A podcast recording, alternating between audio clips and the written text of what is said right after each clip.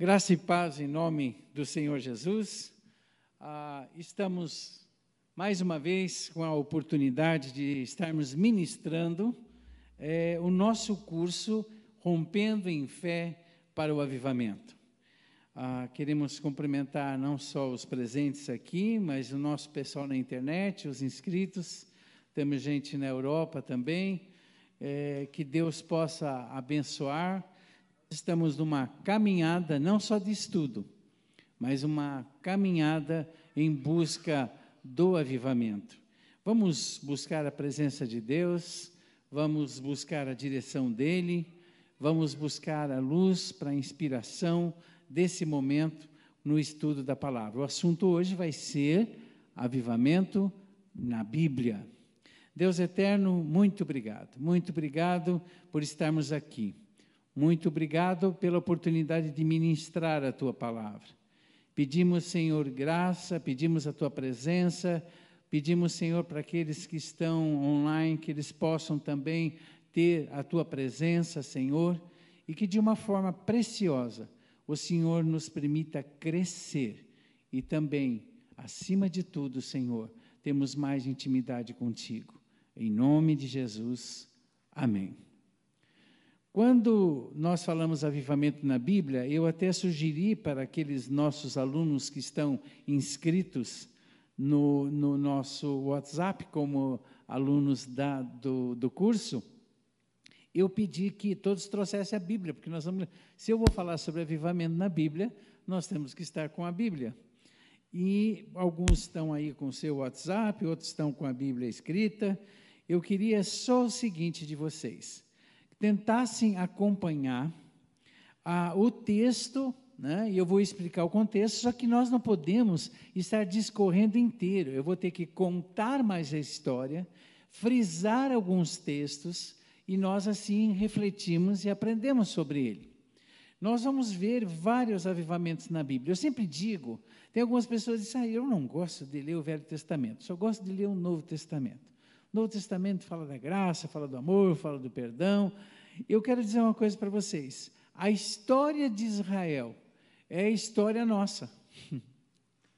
A mesma natureza, os mesmos erros, as mesmas buscas, os mesmos quebrantamentos, a mesma ação de Deus. Então, lá você aprende, a partir da história do povo de Israel, você aprende o que é ser povo diante de Deus e as manias que esse povo tem, as dificuldades de ser fiel a Deus, as dificuldades de zelar pela palavra de Deus e, paralelamente, a misericórdia de Deus.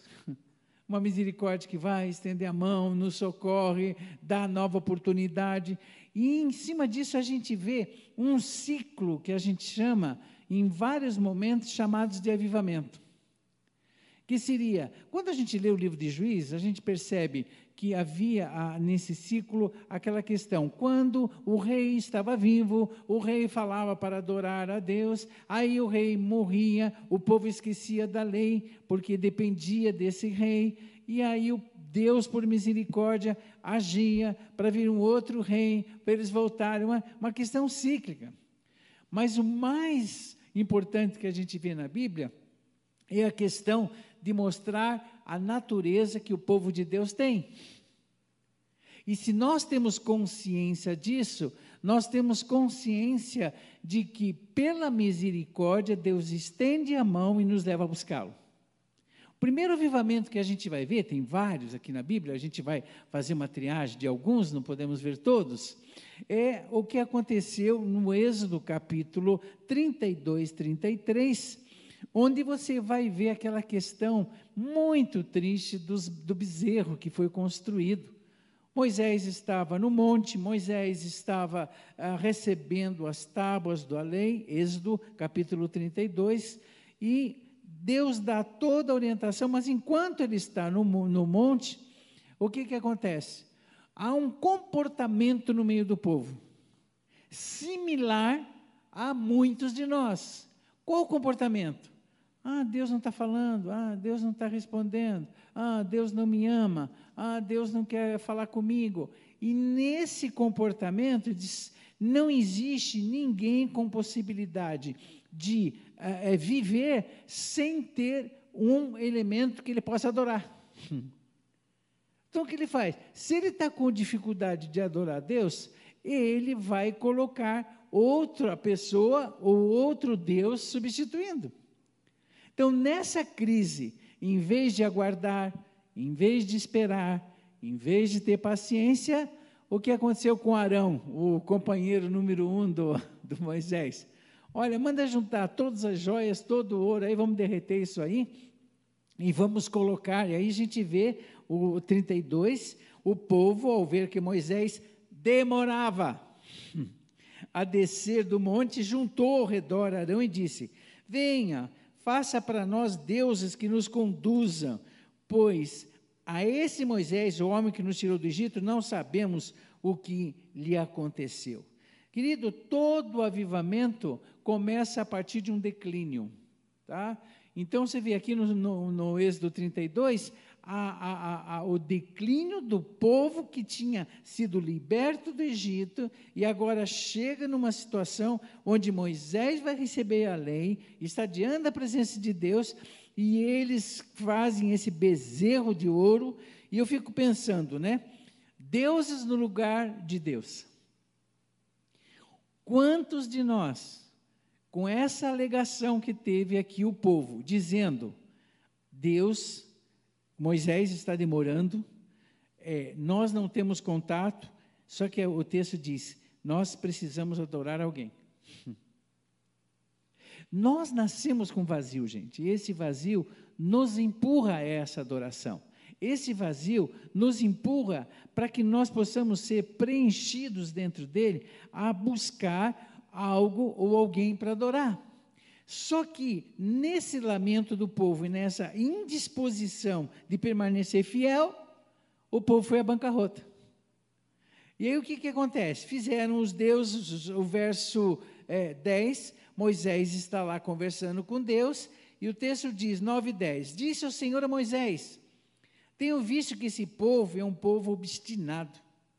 Deixe-me agora para que a minha ira se acenda contra eles e eu destrua. Depois farei de você uma grande nação. Uau, que palavra, palavra de juízo. A Bíblia diz que o, qual o salário do pecado? Morte. Qual a sentença que Deus deu aqui? Morte. Esse povo está pecando.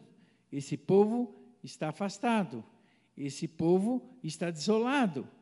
Esse povo não quer saber de mim. A sentença do juízo de Deus o salário do pecado é a morte. Ele dá a sentença.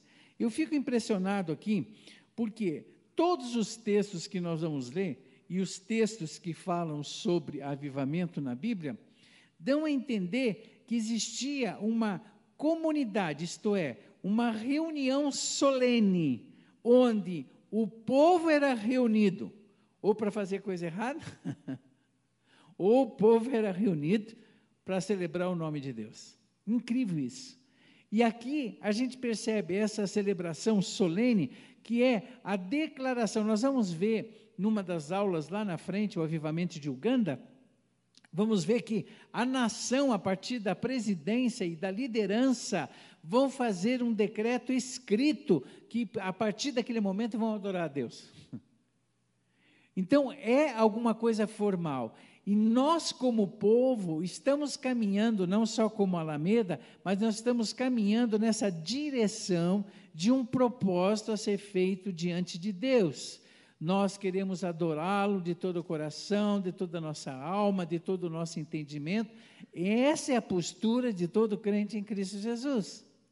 Só que quando a gente vê aqui essa situação dos deuses, eu fico pensando, quando a gente olha para a nação, e às vezes olha para a nossa própria vida, olha ao nosso redor, e a gente percebe a ausência, eu, eu nunca esqueço de um sermão que eu de um pastor, que ele disse assim, Alguém de vocês aqui, né? Como é que está diante de Deus? Ah, então, é, as pessoas, não, nós nos sentimos perdoados, tal. Ele disse assim, será que nós não estamos falhando com Deus? O povo ficou pensando, pensando. Ele disse, eu estou. Imagina o preletor, né? Chegar, eu estou. Ele disse: tem um mandamento na Bíblia que eu não estou conseguindo seguir. Aí o povo ficou atento. E ele disse: Olha, Deus diz para nós: amarás o Senhor teu Deus de todo o teu coração, de toda a tua alma, de todo o teu entendimento, com todas as suas forças. E a minha primeira pergunta essa manhã: nós temos cumprido esse mandamento?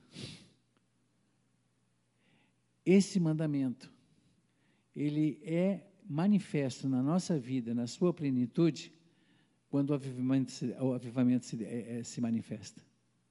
Porque o avivamento faz com que nós, por Deus, sejamos colocados no nosso lugar de pó diante do Senhor. Ali a gente se esvazia, ali a gente se entrega, ali a gente reconhece o, quem somos, como estamos diante de Deus, ali a gente pede misericórdia de Deus, ali a gente bota a cara no chão, como no Velho Testamento a cara no pó, ali a gente coloca, se coloca o saco, aquele saco é, é de, de, que se colocava como ah, o espírito de humilhação, é no avivamento, quando a gente tem consciência. Por isso, eu fiquei pensando, puxa, se eu fizesse uma uma escala, né, que todo mundo faz dentro de uma pesquisa, né? Uma escala que seja de 1 a 10. Como é que eu estou com Deus? eu faria de uma coisa um pouquinho diferente. Eu faria com referencial. Como é que eu estou com Deus na palavra? Como é que eu estou com Deus na oração? Como é que eu estou com Deus em missões, de falar de Jesus para o meu amigo? Será que a gente poderia agora, ou também aqueles que estão online, você fazer uma avaliação começando com a palavra? Qual é o nível que nós estamos? Será que eu poderia dar minha nota 10? Podia dar nota 8, 7? Mas, gente, isso é importante porque você tendo esse feedback, você tem consciência real daquilo que se está. Agora, não é você que vai dizer assim, ah, não, eu estou bem, o que eu estou fazendo? Não, o referencial é Deus, é Ele que diz para você como você está. Essa é a diferença. É a ele que tem que ouvir. Então, nesse momento, primeiro com respeito à leitura da palavra, a dedicação de meditação na palavra, como é que você está diante de Deus? Diz, ah, pastor, eu leio uma vez por semana a palavra, tudo. Gente, esse alimento é que nos dá subsistência para o dia a dia. Então, a primeira coisa que nós vamos fazer agora é orar com respeito à palavra. Tá? Então, para um pouquinho, medita, pergunta para Deus como está o seu coração no, no, que diz respeito à dedicação da leitura da palavra de Deus. Tá? Só uns dois minutinhos, faz essa reflexão e pergunta para Deus. E no momento que Deus falar, olha, você precisa me buscar mais, você precisa ler muito mais, se dispõe a isso. Faz isso agora em nome de Jesus.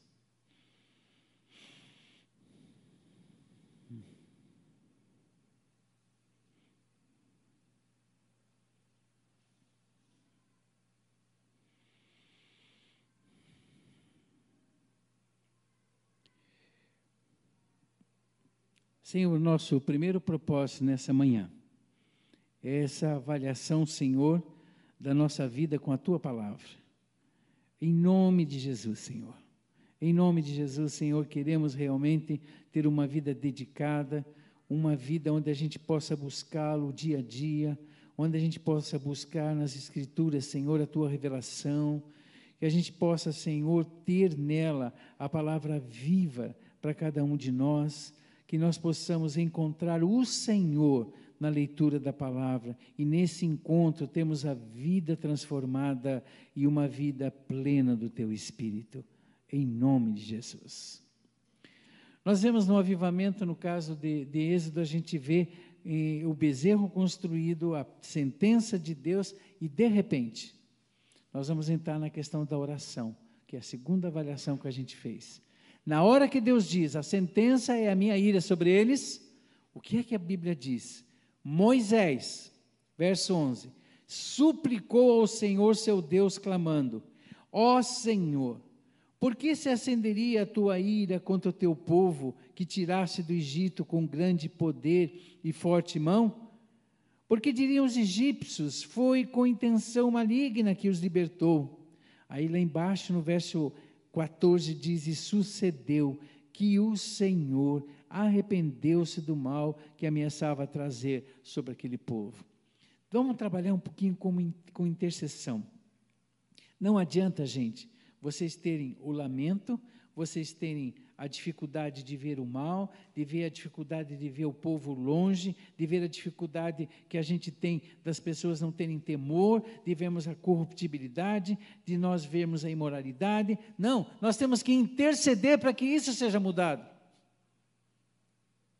A sentença estava sobre aquela nação, mas alguém se colocou na brecha para orar. Queridos, nós temos que renovar a nossa a oração pela nossa nação. Incrível, gente, se você vai acompanhando os históricos, nós tivemos algumas dificuldades nesses últimos cinco anos, seis anos, e nessa dificuldade que a gente teve nesses cinco, seis anos, quando a igreja brasileira foi convocada para orar, nós vimos Deus mexendo na nação. Vocês são testemunho disso. Mas nós temos uma tendência ao desleixo, como se diz. Acomodou, a gente para. Moisés intercedeu, clamou: Senhor, eu sei que a nação, ela merece a tua mão punitiva. Mas tem misericórdia, tem misericórdia do Brasil, tem misericórdia da nação, tem misericórdia dos governantes. É incrível que quando nós estamos em roda conversando sobre a situação do país, Todos estão falando, criticando, a favor ou contra, mas dificilmente, mas olha, eu não me lembro de ter visto, de uma roda que estava discutindo, que alguém disse, gente, vamos parar agora e clamar pelo Brasil? Você fica horas conversando, comentando, dá opinião, eu acho isso, eu sou aqui, eu devia ter feito aquilo.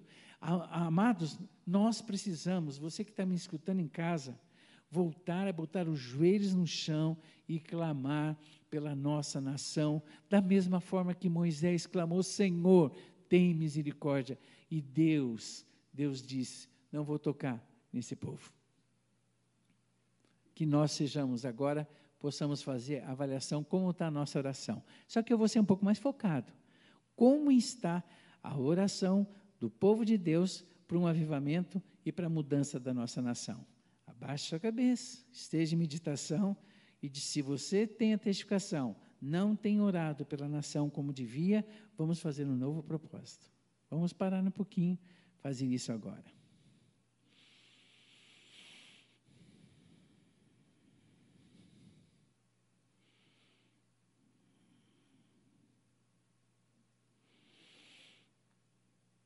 Senhor Deus e Pai, realmente nós precisamos intensamente, diariamente, clamarmos pela nossa nação.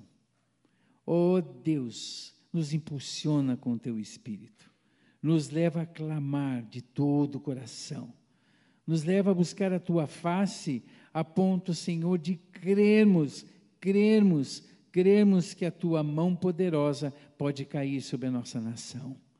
Oh Jesus, nós estamos vivendo um tempo de luta, dificuldade, nós estamos prevendo, tem uma eleição, quantas coisas podem acontecer, mas nós queremos clamar pela tua soberania, para aquela mão de pessoas que realmente possam estar contrários ao Senhor e o Senhor colocar a mão para que o teu nome seja honrado e glorificado. Senhor, o papel do teu povo é esse clamor, o papel do teu povo é buscar a tua face, o papel do teu povo é clamar que os céus se abram para essa nação, Senhor. Começa, começa, Senhor, a despertar o teu povo para um clamor pela nossa nação, em nome de Jesus. Amém. Queridos, no momento que Moisés vivenciou tudo isso, é uma coisa muito bonita que eu gosto do texto, né? Que uh, Moisés estabelece a tenda do encontro. Gosto muito mesmo. Ele estabelece um lugar, um momento onde que o povo pudesse sair do. A ideia que, que, que Moisés dá é: sai do meio do pecado, da onde está toda essa imundície, e vá ao Santo dos Santos, vá à tenda e vá ter um encontro com o Senhor. Você precisa desse encontro. Eu preciso, você precisa. Vamos ler ali, a partir do, do capítulo 33, agora, ele diz o seguinte: quando o povo ouviu essas palavras terríveis, começou a chorar e ninguém usou enfeite algum. Isso porque o Senhor ordenara a Moisés que dissesse: Vocês são um povo obstinado.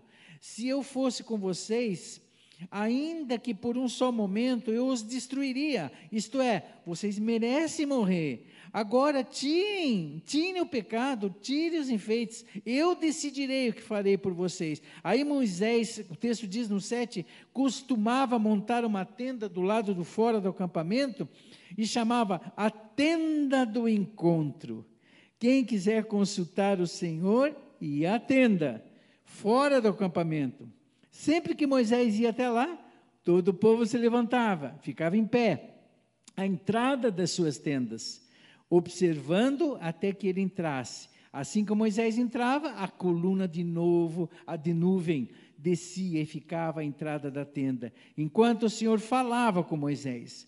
Quando o povo via a coluna de nuvem parada à entrada da tenda, todos prestavam, é, prestavam adoração em pé, cada qual na entrada da sua própria tenda. O Senhor falava com Moisés face a face, como quem fala com um amigo. Depois Moisés voltava ao acampamento Aí diz, né? Mas Josué, filho de Nun, que lhe servia, não se afastava daquela tenda. Queridos, não dá para a gente imaginar agora, mas é uma tenda grande, onde era o tabernáculo construído, a palavra tabernacular é farei habitação com vocês, onde Moisés buscava face. Ao redor eles construíram as tendas das suas casas, e eles prestavam atenção daquela busca de Deus, e eles adoravam a Deus, cada um na sua tenda cada um deles no, no, tabernáculo, o encontro com Deus.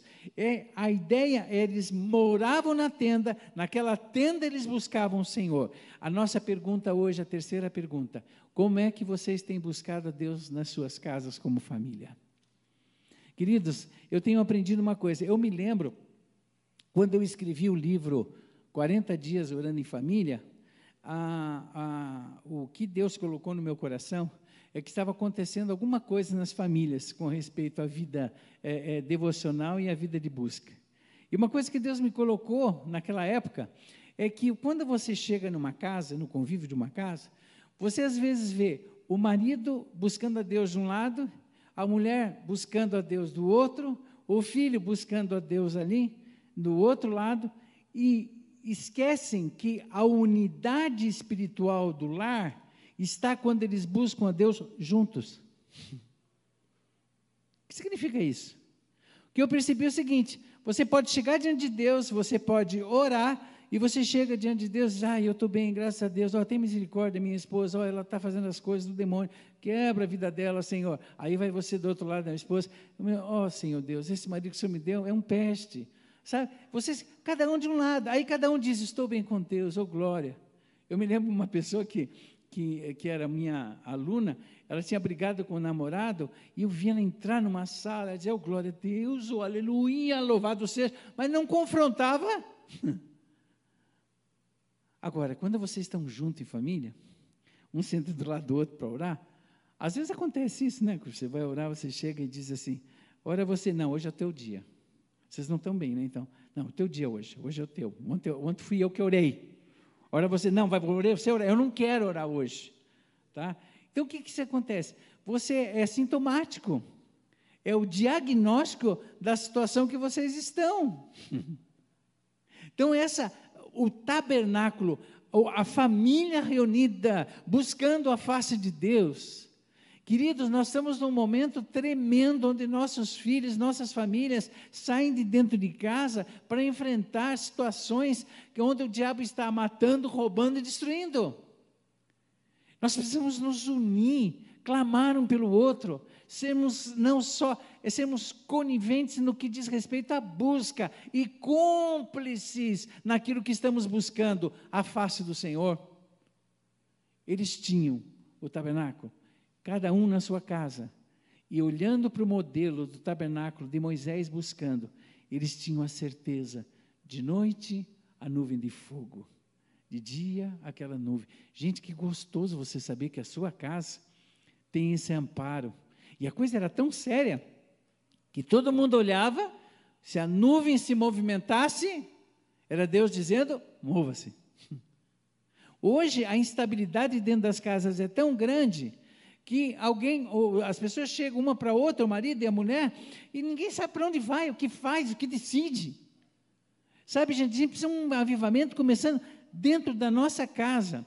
Eu me lembro uma vez a gente orando em, em família, aí a minha filha pequenininha foi, ai, eu vou dormir, vou dormir, foi dormir. No outro dia de manhã, ela acordou, a primeira pergunta que ela fez: O que é que Deus disse para a gente fazer? Gente, é isso que precisa ter dentro da nossa casa. A convicção. Pelo lado sacerdotal, os homens que estão aqui, me permitem, nós estamos vivendo uma época onde o homem está perguntando para a mulher, não é que ela é, é, é, é, é, menos ou mais, mas o sentido de sacerdotal. Os homens não sabem mais qual a direção tomar. Todo o esteio, todo o peso da oração caindo sobre a esposa às vezes sobre os filhos. Eu sempre digo, às vezes, o, o filho, às vezes vê o pai e a mãe afastado, e diz: Não, mas é meu pai e minha mãe. Não, você é o esteio de oração para restaurar esse momento de vida em família. Atenda, tendo sobre si a nuvem. Quando ela se move, vocês movem. Mas precisa buscar a face de Deus isso. Tudo começa como? Começa com a consciência do estado de pecado. A consciência que estou afastado, afastado de Deus. Agora, isso vem de uma forma plena se eu pergunto para Deus como estou e não para o outro. Quando eu não comparo a minha vida espiritual com a do outro, mas eu pergunto para o Senhor como que eu estou diante da sua face. Que nós possamos ter na tenda da nossa casa a busca do Senhor. Vamos para um outro avivamento, Neemias, podem abrir lá? Texto de Neemias, capítulo 8. Incrível, esse texto é, é, impressionante porque ele começa falando que tudo começa com a palavra.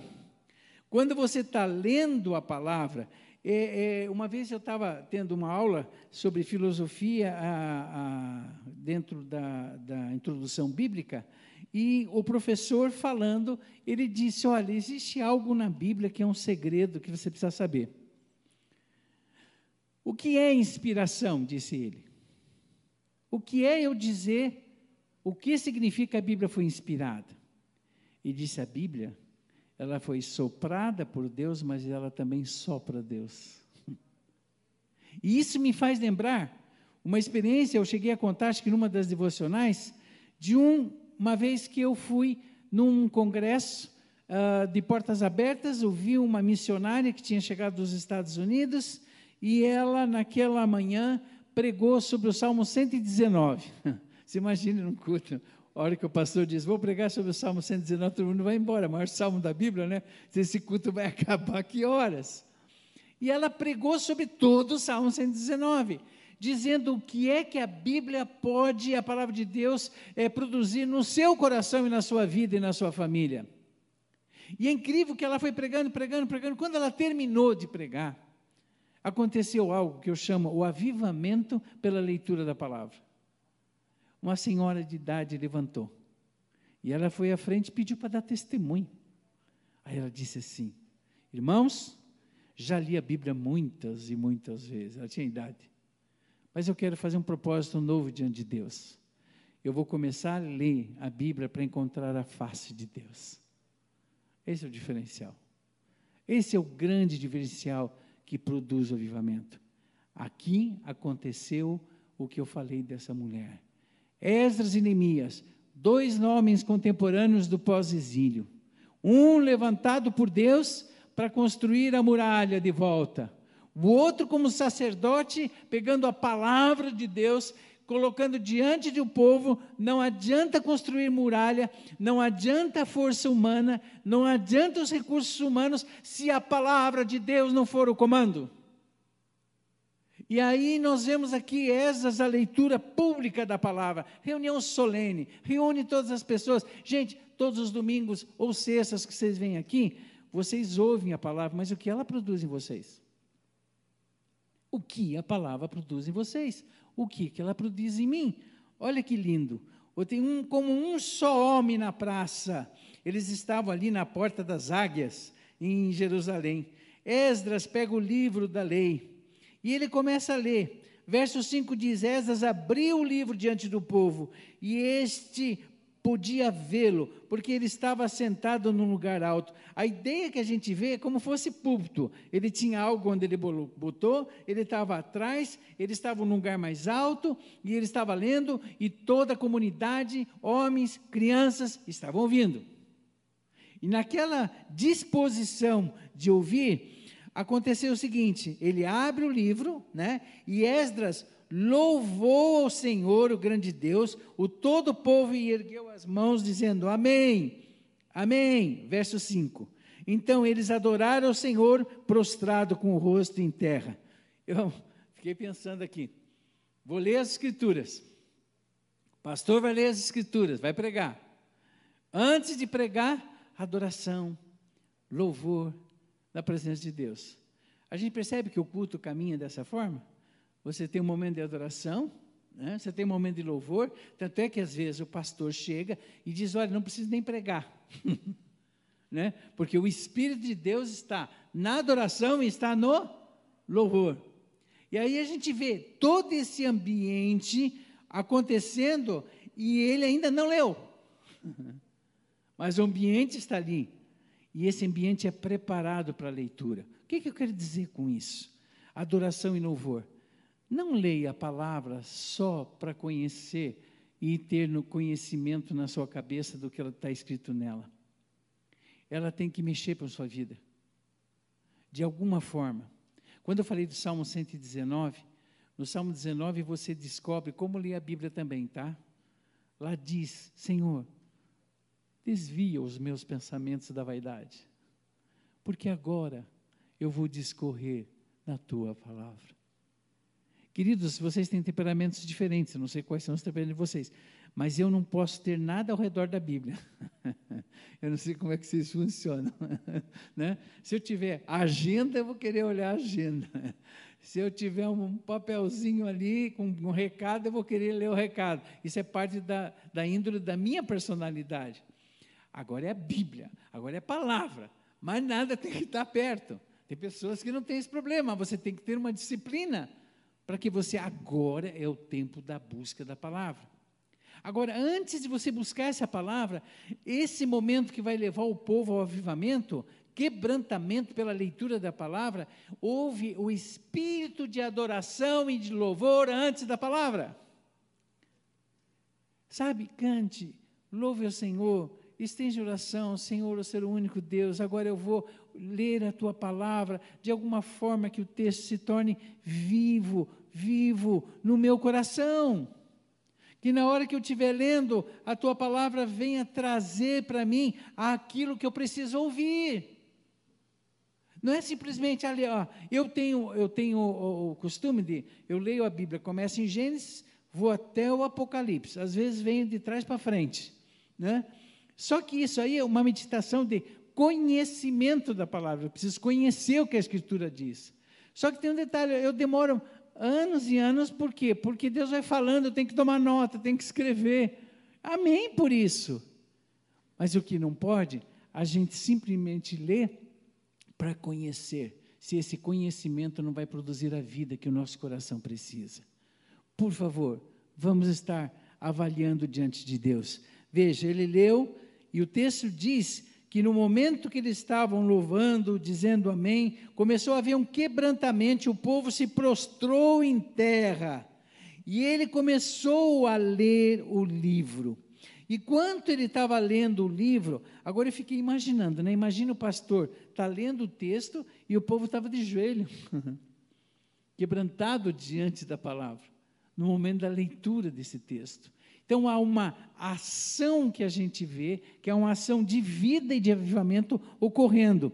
Nada de, daí o, o momento que houve o quebrantamento, que a palavra de Deus se manifestou, ele disse: nada de choro agora. Por quê? Porque houve a palavra de Deus efeito na vida deles. Queridos, três horas lendo a Bíblia, três horas o povo confessando, e o texto do capítulo 9 diz: sabe quanto tempo durou isso? 24 dias. 24 dias. Lendo a palavra, o povo, Deus falando, o povo quebrantado, o povo se arrependendo. Lendo a palavra, o efeito da palavra sobre a vida deles. Se vocês lerem aqui o capítulo 9, no 24 dia do mês, 24 dias, os israelitas se reuniram, jejuaram, vestiram pano de saco e puseram terra sobre a cabeça.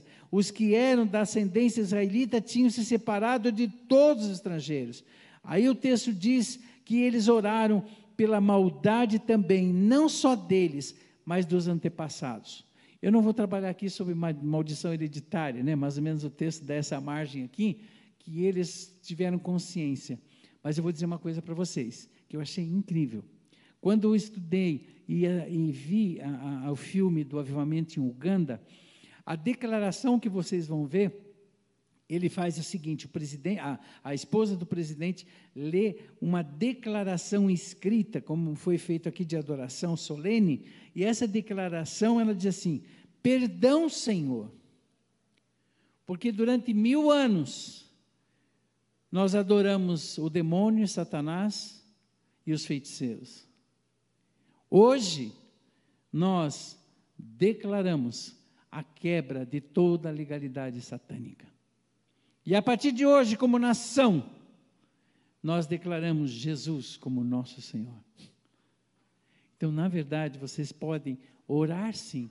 Senhor, no passado, meus familiares não te adoraram tudo, eu quero botar um basta nisso, que a partir de agora, da minha geração, eu possa ser alguém como instrumento da adoração do nome de Deus. A palavra foi lida, gente. A palavra produziu quebrantamento. A palavra produziu confissão. E nessa confissão, propósito de vida. E nesse propósito de vida, gente, eles disseram: Senhor, nossos antepassados pecaram, fomos frutos e nos tornamos escravos, e agora o Senhor nos libertou. Todo esse avivamento de Esdras fez com que o povo retornasse ao Senhor. Nós temos mais ou menos uns oito avivamentos para ver. O nosso horário está terminando. E eu gostaria que vocês, que não fazem parte do grupo, né, pudessem ter ah, inscritos quais são os textos que nós vamos caminhar, porque semana que vem nós vamos con continuar com o avivamento na Bíblia e vermos até chegarmos o avivamento do Pentecostes em Atos e vermos o que é que Deus quer fazer na igreja Alameda.